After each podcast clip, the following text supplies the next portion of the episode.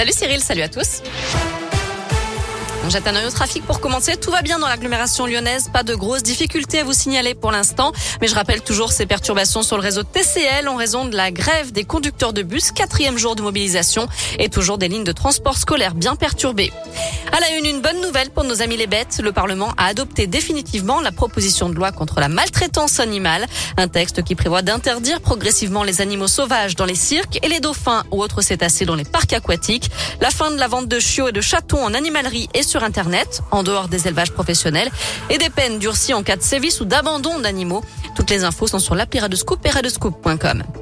Retour à Lyon, les agents pénitentiaires de la prison de Lyon-Corba font entendre leur colère en cause des dizaines de colis envoyés par-dessus les murs de l'enceinte. À l'intérieur, de la drogue, de l'alcool ou encore de la nourriture à destination des détenus. Pas moins d'une cinquantaine de colis envoyés ainsi mercredi après-midi d'après le syndicat UFAPUNSA.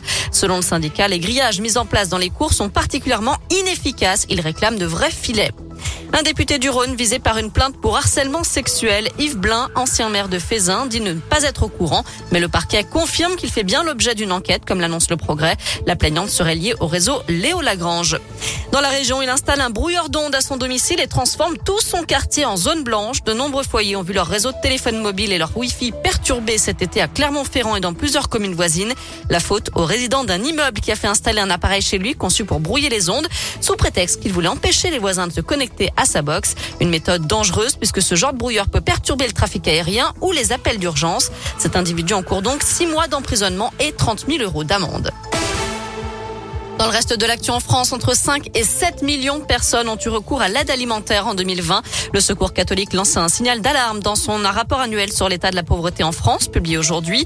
Leur niveau de vie médian s'établit cette année à 537 euros. C'est bien en dessous du seuil de pauvreté fixé à 1063 euros.